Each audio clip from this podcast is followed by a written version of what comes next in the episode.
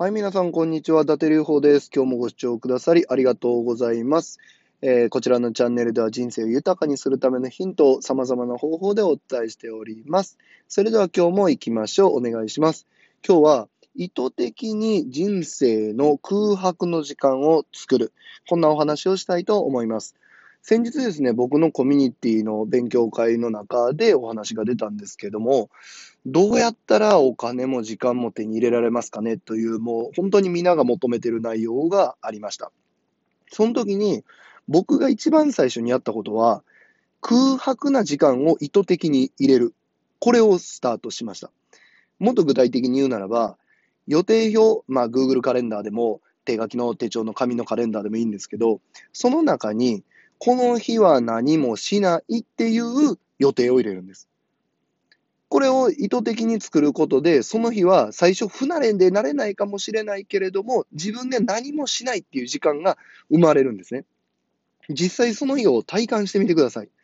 多分、慣れるまではすごく不安だと思います。え、この間勉強しなくていいかなえ、何か発信しなくていいんかなっていうか、あのバラエティ番組見ようとかっていうような誘惑に駆られます。それでも、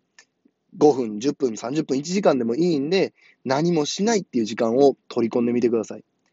あなたが最初にその時間を取り込まないことには、どれだけ仕事の分量が減ろうが、どれだけ家事育児の時間が少なくなってこようが、どれだけそれに対するお金がいっぱい生まれてこようが、空白を体験できずに余計な予定をいっぱい詰め込む、結局忙しい人生になってしまいます。